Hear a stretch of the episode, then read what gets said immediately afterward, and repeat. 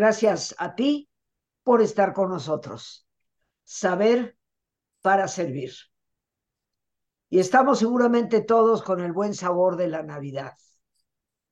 El sabor a los afectos, a la esperanza, al amor que todos debemos prodigar. Porque después de todo, como lo hemos reflexionado ya en anteriores programas, eh, la Navidad no es la fiesta del arbolito, es la fiesta que rememora la esperanza para todos los seres humanos. Y vivimos tiempos donde eso se necesita. Y con ese buen sabor, queridos amigos, estamos por empezar muy prontamente un nuevo año. Y generalmente nos proponemos muchas cosas, pero yo hoy te quisiera preguntar, ¿cuál sería para ti la mejor disposición para enfrentar un año nuevo que traerá sus cosas buenas, sus cosas menos buenas, que traerá alegrías y que también nos va a traer tristezas. Es parte habitual de la dosis de vida. Pero creo yo que las actitudes que nosotros tengamos para enfrentar todo eso son las que van a determinar la calidad del año.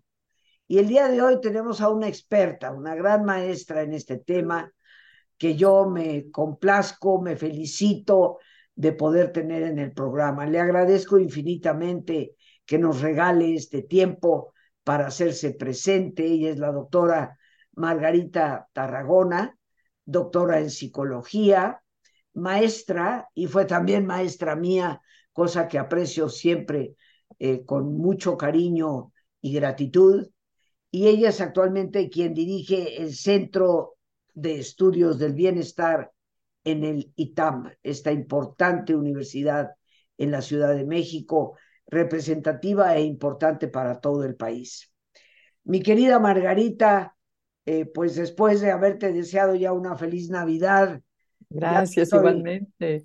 Ya te estoy deseando el mejor de los años para el 2024 agradeciendo que hoy nos traigas este tema tan importante, positividad para iniciar un año nuevo.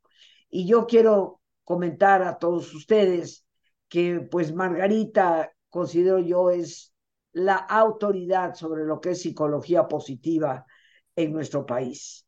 Ella estudió directamente con personas como Mijael Csikszentmihalyi, Martin Seligman, los fundadores, padres de esta corriente psicológica, fue mi maestra dentro del diplomado de psicología positiva y sigue siendo el referente en nuestro país como la persona que en este tema es verdadera maestra. Margarita, hoy nos traes la positividad para iniciar un año nuevo. Cuéntanos, ¿a qué se refiere todo esto? Bueno, primero, Rosita, te tengo que agradecer tu hospitalidad, tu generosidad de invitarme y ya te he dicho muchas veces que no te refieras a mí como tu maestra, porque tú eres una maestra para mí también. Pero bueno, a lo mejor en la vida todos podemos ser maestros y aprendices de todos, ¿verdad? Te lo agradezco muchísimo. Em, pues no sé, a, ti, Rosita, a mí, ya nuestras escuchas, a mí me encanta esta época del año por esa posibilidad que nos dan estos últimos días de un año de ver hacia atrás, como recapitular, reflexionar sobre lo que hemos vivido como tú decías, las alegrías, las tristezas, y al mismo tiempo estar listos para un nuevo comienzo. ¿no? Pensaba antes de, conectarme hoy contigo que en las empresas es muy común al final del año hacer como un balance, ¿no? Y ver qué se logró, qué se hizo, las nuevas estrategias, y que creo que es muy buena idea que lo hagamos también en nuestra vida personal, eh, ese, pues esa oportunidad de reflexionar. Y también hay un fenómeno del que tú y yo ya hemos hablado porque creo que es muy bonito. Se ha visto que cuando las personas queremos implementar una nueva conducta o cambiar algo, es muy útil hacerlo en momentos que, que transmitan el mensaje que es un nuevo comienzo. De hecho, así se llama, se llama el efecto del nuevo comienzo. Y que si quieres lograr algo, implementar un nuevo hábito, cambiar una conducta, es más probable que lo logres si coincide con un nuevo comienzo, como un cumpleaños, como una mudanza de casa, un nuevo trabajo, y bueno, pues el, nuevo comienzo más grande de todos generalmente es el año nuevo. eh, este, a ver, a ver si lo entendí y lo capté. Eh, siempre en la observación eh, psicosocial, podríamos llamar, no solo psicológica, eh, también dentro de lo social, eh, somos grandes observadores de detalles. Uh -huh. Y esto que dices tú, el efecto del nuevo comienzo, es seguramente una observación que se ha hecho. ¿Cuándo es que lo que una persona determina como un cambio para su vida, uh -huh. cuándo es que puede ser realmente más efectivo o simplemente un buen deseo que se pierde uh -huh. ahí en el, en el aire, ¿no? Uh -huh. Y lo que nos dices es que lo que se ha observado es que cuando tú tomas la decisión de hacer algo nuevo en tu vida, haciéndolo coincidir con una fecha, con un momento en que es propicio, como tu cumpleaños, como el año nuevo, uh -huh. como pueden ser determinadas fiestas a lo largo de tu propio año, eso parece ser más efectivo, que Efectivamente. se puede llegar a cumplir, digamos, más Exacto. fácilmente. Exacto. Claro que, como tú sabes muy bien, pues no es solo cuestión de desearlo, sino de empezar a hacer eh, pequeños cambios. ¿no? Eh, te quería preguntar algo, Rosita, o comentar. Yo constantemente vivo en una especie de dilema entre el deseo de acompañar a las personas para que desarrollen su potencial, para que vivan más plenamente, para que florezcan, y por otro lado, la importancia de aceptar a los demás y aceptarnos tal como somos y como estamos, ¿no? Creo que eh, hay algunos autores que critican este constante interés por mejorar, por optimizar, por cambiar. Eh, y yo también creo que es peligroso tratar todo el tiempo de ver qué hice mal, qué es lo que no alcancé, eh, cómo debo de, mejorar. Pero al mismo tiempo, de verdad, creo que las personas tenemos este impulso y este deseo de desarrollar nuestro potencial, nuestras capacidades, ¿no? Eh, y hoy en la mañana estaba oyendo a un autor que me gusta mucho, que se llama Adam Grant, que dice que él es un imperfeccionista, que es muy importante la imperfección. Entonces, lo traigo a colación porque creo que con esto del año nuevo, creo que es importante aceptarnos, ¿no? Y decir, ay, pues yo quería organizar toda mi casa y solo pude organizar la cocina. Fracasé. No, pues no fracasé, hice eso, ¿no? O yo quería este, entrenarme para correr el maratón y solo logré correr 10 kilómetros. Verlo como pasos en el camino en el que todos estamos, ¿no? no y de la misma manera, al pensar en un año que comienza, no ponernos unas metas gigantescas de voy a ser una persona totalmente diferente, voy a transformar completamente mi vida, ni yo me voy a reconocer, sino más bien, bueno, ¿cuáles son un par de cosas que quisiera implementar y cómo me las puedo proponer para que sea más probable que las logre? Fíjate, Margarita, que en esto que dices, yo creo que el ser humano siempre debe aspirar a ser una mejor persona para llegar a, a desarrollar su potencial al máximo, lo que pueda. Uh -huh. Pero ciertamente que considero que ese deseo, ese anhelo, ese proyecto de vida, no tiene por qué partir de el sentimiento de he fracasado, de Exacto. no he podido, de me es imposible, soy inútil. No, es, ahorita lo acabas de decir desde mi perspectiva, aceptarnos desde donde estamos, uh -huh. como diría el principito, florecer donde hemos sido sembrados, Qué bonito es eso. Dentro uh -huh. de nuestras posibilidades, uh porque habrá gente que nació sembrada en un campo abierto y uh -huh. habrá personas que hemos nacido sembradas en una macetita. Pero sea donde sea el terreno, eh, mejorar a partir de nuestra realidad, de acuerdo. la cual no hay por qué pelearnos, ¿no? Pero de sí acuerdo. creo que, que hay un enorme, o debe haber un enorme anhelo en la persona y qué mejor que hacerlo coincidir con esta fecha que viene, que es el año nuevo, eh, hacer cambios positivos en su vida. Uh -huh. pero, pero esto implica la positividad. Uh -huh. eh, ¿Cómo definirías tú la positividad, Margarita? Pues la positividad como yo la entiendo y muy influida por las ideas de Bárbara Fredrickson, es, por una parte, tratar de cultivar y buscar las emociones positivas en nuestra vida, como la alegría, la esperanza, el amor, la gratitud, eh, la curiosidad, pero ir más allá de eso también es una, es una actitud eh, y una manera de pensar en términos generales que implica poder ser optimistas respecto al futuro, o sea, tener expectativas positivas respecto al futuro, pensando que hay algo que está en nuestras manos sobre el futuro. Hay muchas cosas que no, pero ¿qué es aquello en lo que yo sí puedo incidir, aquello en lo que sí tengo alguna influencia sobre el futuro? Eh, tiene que ver con una actitud también de aprecio y gratitud ante los regalos cotidianos de la vida. tiene que ver con eh, apreciar lo bueno de los demás y construir buenas relaciones con los demás y encontrarle un sentido a nuestra vida.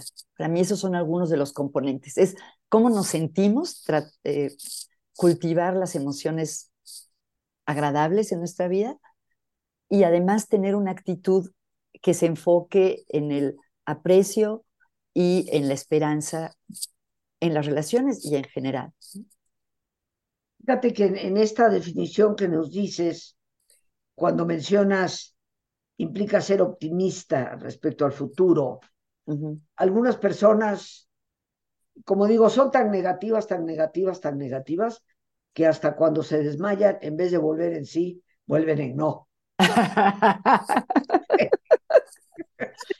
Perdón, Rosita, hay una frase que te aprendí a ti que me encanta, que dices que hay personas inflaglobos y personas ponchaglobos. Así y que es. mejor llevarnos con los inflaglobos, pues totalmente de acuerdo. Así es. Y fíjate que hay personas que todavía piensan que el optimismo es algo eh, que está fuera de la realidad. Eh, yo he aprendido a lo largo de mi vida que ser optimista viene de optimar, que es sacar lo mejor de lo que tienes, ¿no? De acuerdo. Porque realmente de ahí viene la palabra, de lo optimar. Algunos usan el anglicismo optimizar. Optimizar. Ah, pero en última instancia es sacar el mayor provecho a lo que sí tienes.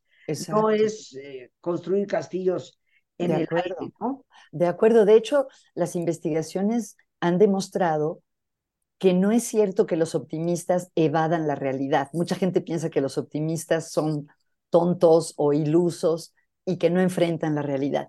Y curiosamente lo que se ha visto es que los optimistas sí enfrentan los problemas y ven qué se puede hacer al respecto, mientras que los pesimistas, esos sí son los que tienden más a evadir la realidad de muchas maneras, entre otras, con un mayor consumo de sustancias como alcohol u otras sustancias eh, drogas, eh, justamente como una manera de evadir la realidad. Creo que es importante esto que, mencionas. Eh, de hecho, hay un libro que se me hace muy bonito que se llama Optimismo Inteligente, de Carmelo Vázquez y María Dolores Avia, que creo que le pusieron ese adjetivo inteligente para enfatizar que, que sí se puede ser una persona realista en contacto con, con, con, la realidad y al mismo tiempo tener una expectativa de que las cosas pueden mejorar.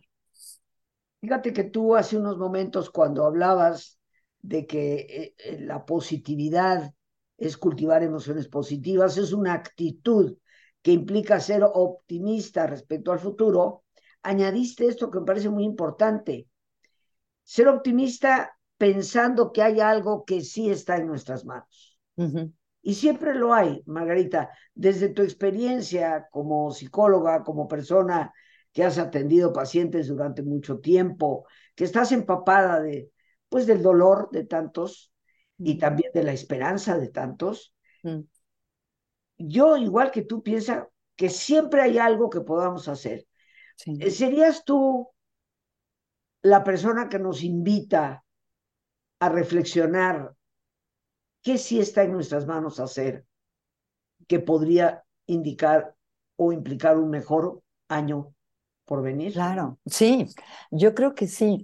Em, hay mucho, viendo para atrás y para adelante, ¿no? Em, para atrás, hacer una, como una revisión del año. A lo mejor se puede hacer por escrito. A mí en particular me gusta mucho anotar las cosas y ver qué fue, por ejemplo, lo mejor de cada mes, ¿no? O si tenemos fotos en nuestro celular, hacer una especie de álbum con un momento luminoso o amoroso, divertido de cada mes, por ejemplo. Hacer un recuento, ver nuestro año con una visión positiva, ver nuestros logros en el año. Eh, qué, qué, metas nos habíamos puesto y nos acercamos a cumplir o las cumplimos. Ver también qué relaciones nutrimos o cultivamos, a qué amigos vimos, cuándo vimos a nuestros familiares. O sea, hacer como una especie de documental de nuestro año desde una lente de lo luminoso, de lo que sí estuvo bien. También puede valer la pena ver qué es lo que quería lograr y no pude y cuánto me acerqué y qué es lo que sí me ayudó, lo poquito que me acerqué o qué necesitaría. Em, dar gracias sobre eso. Puede ser, como acabas de decir, en la cena de Navidad o de fin de año, bien sea agradecer a las personas o a la vida, a Dios, eh, lo que hemos vivido ese año. Y viendo para adelante, bueno, tal vez me falte el momento presente, que es el más importante, ¿verdad? En, el, en lo que estamos, saborear, ¿no? Saborear estos días que para muchos son un poquito menos estresantes o menos ajetreados, disfrutar las luces que adornan las casas y las calles, disfrutar el olor del árbol si todavía le queda un poquito. Em, estar eh, lo más presentes en nuestras conversaciones con los demás, estar realmente presentes. Ahí sirven mucho las meditaciones que tú eres súper experta y generosa de compartir. Y viendo para adelante, pensar qué es lo que esperamos con ilusión de este año nuevo. Por ejemplo, yo estoy muy feliz porque eh, en marzo, ay, perdón, me dio tos, eh, eh, mi, hijo y su esposa esperan su primer bebé, que va a ser mi primera nieta, eso me tiene muy emocionada. Oh, felicidades, Margarita. Muchas gracias. Y bueno, pueden ser cosas grandes o pequeñas, pero ¿qué esperamos con ilusión del año que empieza? Y ponernos tal vez un par de metas. Yo creo que un error que muchos cometemos es que nos ponemos 30 metas, lo que mencionaba de voy a ser una persona totalmente distinta y reconocible. No, Tal vez concentrarnos en una o dos cosas. Eh, un ejercicio. Este, yo, yo estoy sacando aquí ahorita algunas conclusiones de lo que estás diciendo que me parecen muy importantes. Nos hablas de que tal vez para el inicio de este nuevo año, de lo que está por llegar, valdría la pena como exponer, y tal vez por escrito todavía mejor, un pasado que podamos enfocar con gratitud. Exacto. Por lo que, sí tuvimos. Un presente, este momento en que estemos saboreando lo que estamos viviendo en estos momentos, en las relaciones con quien nos estamos viendo, en los momentos que estamos compartiendo. Y el futuro tiene que ver con la ilusión, en la, la, capacidad de vislumbrar alternativas, ¿no? Y como tú dices, tal vez dos, pero sí plantearnos dos posibilidades hacia donde nos podamos dirigir. Algo que me gusta mucho hacer, que ya se ha vuelto una tradición en mi familia y que me gusta hacer también con mis clientes en terapia y en coaching, es pedirles y pedirme que escojamos una palabra que sea nuestra palabra del año, del año que va a empezar. Este mm. ejercicio creo que por primera vez se lo oía a una autora que me gusta mucho, que se llama Gretchen Rubin escoger una palabra que sea nuestra brújula o nuestra inspiración para el año que va a empezar. Y de ser posible, hacernos un recordatorio de esa palabra, bien sea ponerla en nuestro fondo de pantalla o escribirla en un papelito. Y a través de los años ha sido muy bonito para mí, para mis hijos, para mis clientes, ver las palabras que pensamos. A veces alguien dice, em, no sé, eh, autocuidado o eh, concentración, estoy tratando de acordarme de algunos, fluir, cada quien escoge la suya, pero creo que es bonito tener eh, una palabra que nos recuerde cómo queremos construir y cómo queremos ser en este año que empieza. Podríamos pensar que es una palabra que de alguna manera enmarca Exacto. eh, una actitud principal que queremos tener ante la vida? Claro, yo creo que sí. Y ahora que lo dices, nunca me he topado con alguien que, que me diga, pues mi palabra para el año va a ser rencor o mi palabra va a ser flojera. O sea, como que buscamos nuestro, nuestro lado más luminoso, ¿no? Claro, claro que sí. Margarita, ¿qué te parece si hacemos nuestra habitual Claro, para claro. nuestro ejercicio de relajación?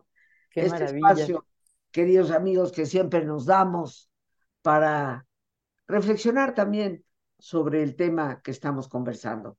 Así que pues te voy a pedir, como es nuestra costumbre, que adoptes una posición cómoda y si te es posible hacer el alto completo y total, qué mejor que cerrar tus ojos.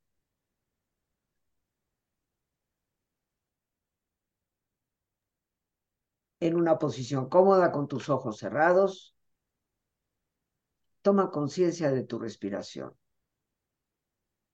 del entrar y salir del aire en tu cuerpo. E imagina cómo al inhalar, así como llevas oxígeno a todas tus células, inhalas también serenidad para tu mente. Al exhalar, así como tu cuerpo se libera de toxinas, imagina cómo en ese aire que sale también te liberas de todas las presiones y todas las tensiones.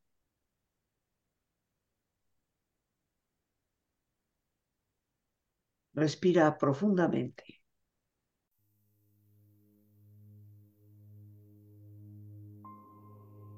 Y relaja tu cuero cabelludo. Todos los músculos que cubren tu cabeza.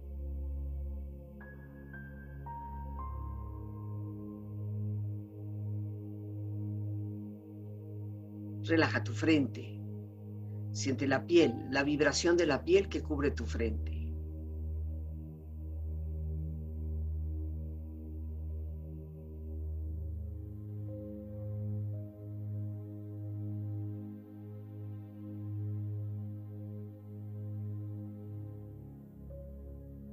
Relaja tus párpados, los tejidos que rodean tus ojos.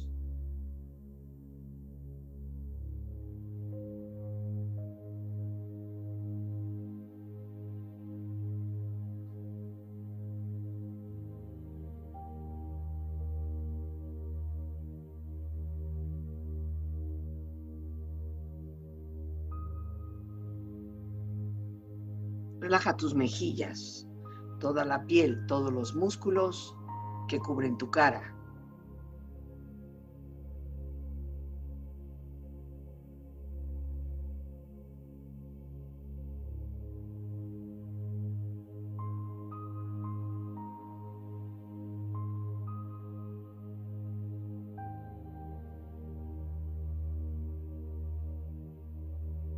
Relaja tu cuello y tu garganta.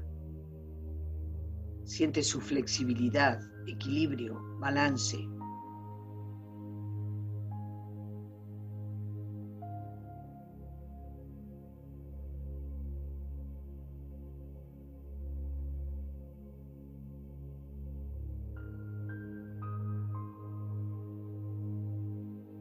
Relaja tus hombros, brazos y manos, así como tu espalda. Siente una agradable sensación que relaja todos los músculos en estas partes de tu cuerpo.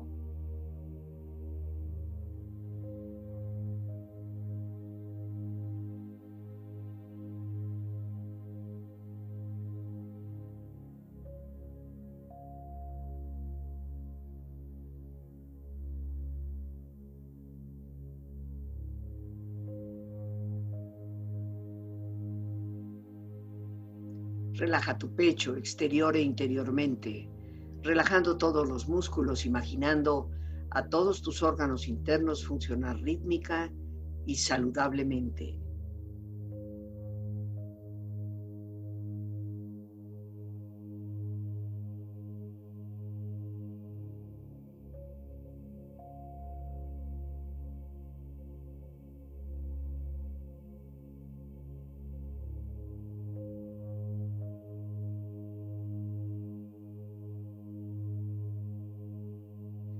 Tu abdomen, exterior e interiormente, relajando todos los músculos, imaginando a todos tus órganos internos funcionar rítmica y saludablemente.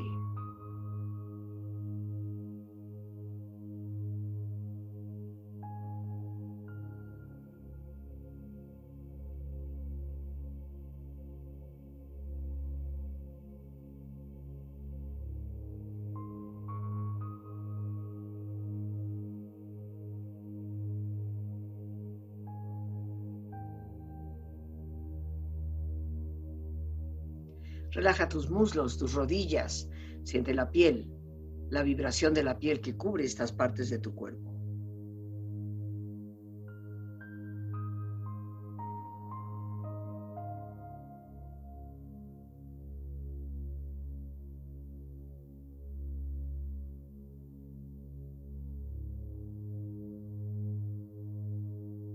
Relaja tus pantorrillas y tus pies.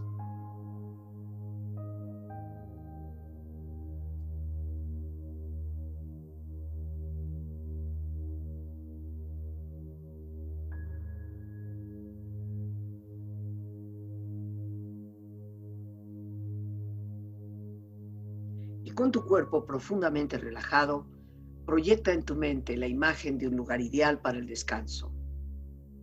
Imagina los colores, los sonidos, los aromas. Es una escena de belleza y paz.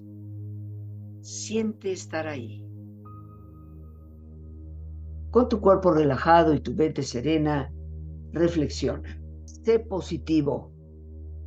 Una actitud positiva causa una reacción en cadena de pensamientos, sucesos y resultados positivos.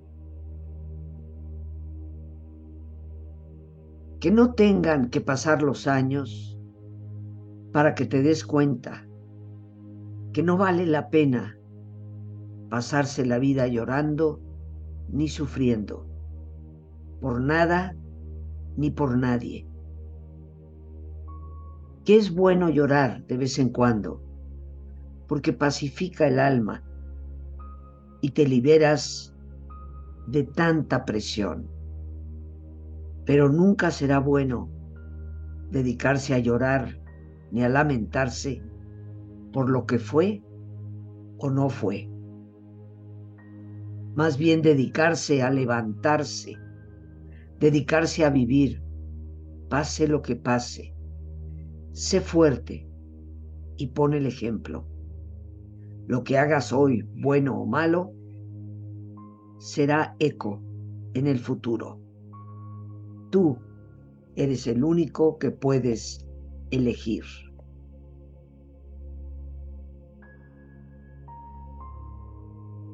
Si te rodeas de personas que son luz, lo verás todo mucho más claro. Respira profundamente. Relájate bien. Y con esta experiencia empieza lentamente a estirarte, brazos, manos, piernas y pies, moviendo tu cuello, bostezando si lo deseas, haciendo que tu cuerpo retome su nivel de actividad habitual hasta muy lentamente abrir tus ojos. Ojos abiertos, bien despierto, muy a gusto, bien descansado y en perfecto estado de salud, sintiéndote mejor que antes. Pues aquí estamos amigos ya descansados, relajados. Regresamos con nuestra invitada, la doctora Margarita Tarragona, hoy que estamos conversando sobre positividad, positividad para iniciar un año nuevo. Y Margarita ciertamente nos ha apuntado a ciertos aspectos, palabras, actitudes que nos animan a que el año nuevo eh, no se base únicamente en las metas exteriores. Voy a hacer ejercicio, voy a dejar de peso, voy a dejar de fumar, sino que se base muy importantemente en las metas interiores, que son las que definen en última instancia nuestra auténtica calidad de vida. Pero Margarita, me gustaría, antes de que nos ayudaras a cerrar nuestro tema con tus comentarios finales, que nos dieras dónde las personas podemos contactar contigo. Ay, muchas gracias, Rosita. Pues hoy en día las redes sociales creo que son la manera más rápida de encontrar a la gente. Me pueden encontrar en Instagram como Margarita Tarragona, eh, también en Facebook y mi página es positivamente.com.mx. Positivamente.com.mx. ¿Algún teléfono? Pues la verdad es que uso ya mucho más las redes, pues si me escriben por Instagram, luego, luego me puedo comunicar. Ah, perfecto. Margarita Tarragona, así la encontramos, Facebook, Instagram y su página positivamente.com. Punto MX después. Punto MX. Margarita, pues en los minutitos que nos quedan, eh, ¿qué nos dirías tú respecto a este tema? Que si yo observo lo que he anotado, pues es la época que nos da oportunidad para recapitular sobre alegrías y tristezas, ¿no? Cómo hacemos el balance del año, aprovechar este efecto de nuevo comienzo para que los cambios que deseamos hacer, eh, tal vez nos los propongamos coincidiendo con, con esta fecha y cultivar esas emociones positivas que, como tú sabes, yo las llamo más emociones edificantes. Me parece muy bien, estoy totalmente de acuerdo. Que nos ah, impulsan. Sí. Efectivamente, sí, porque muchos, muchas personas dicen, y con razón, que no hay que juzgar las emociones, no es que sean buenas y malas, positivas y negativas, y no es de ahí de donde viene el término, más bien tiene que ver con las emociones que disfrutamos, que nos gusta sentir, y como tú dices, edificantes, porque efectivamente el experimentar alegría, esperanza, amor, eh, gratitud, nos van construyendo de una manera mejor. Me encantó ese término edificantes. Y bueno, ¿cómo te gustaría a ti cerrar nuestro programa del día de hoy? ¿Cuál sería tu mensaje y el redondeo de este tema para todos nosotros? Pues que realmente les deseo que aprovechen esta oportunidad de un nuevo comienzo eh, para reconocer lo que más aprecian de ustedes mismos y de los demás y eh, al mismo tiempo eh, aprovechar también ese impulso, ese deseo de desarrollar todavía más nuestro potencial. Y eso, realmente yo creo que los que nos dedicamos a estas cuestiones de psicología eh, es porque creemos en la, en, la capacidad de florecer de las personas. Entonces, les desearía que sea un año realmente floreciente y gracias, Rosita, por contribuir a que así sea para todas las personas que te escuchan. Pues yo te doy las gracias a ti, mi querida Margarita. Te deseo el mejor de los años, todas las bendiciones del buen Dios para ti, para tu familia, eh, y con ilusión esperando ya el, el, momento de reencontrarnos en el sí. Ah, bueno, es uno de, mi, uno de mis propósitos para el 2023 es verte con más frecuencia, Rosita. espero que lo, que lo hagamos. Así, así lo espero, así lo deseo, y poniendo la intención que es tan importante, seguro así será. De verdad, muchas, muchas gracias por tu presencia. Gracias a ti, un placer. Y amigos, pues nos despedimos, como siempre, dando las gracias a Dios por este espacio que nos permite compartir. Las gracias a nuestra invitada, la doctora Margarita Tarragona.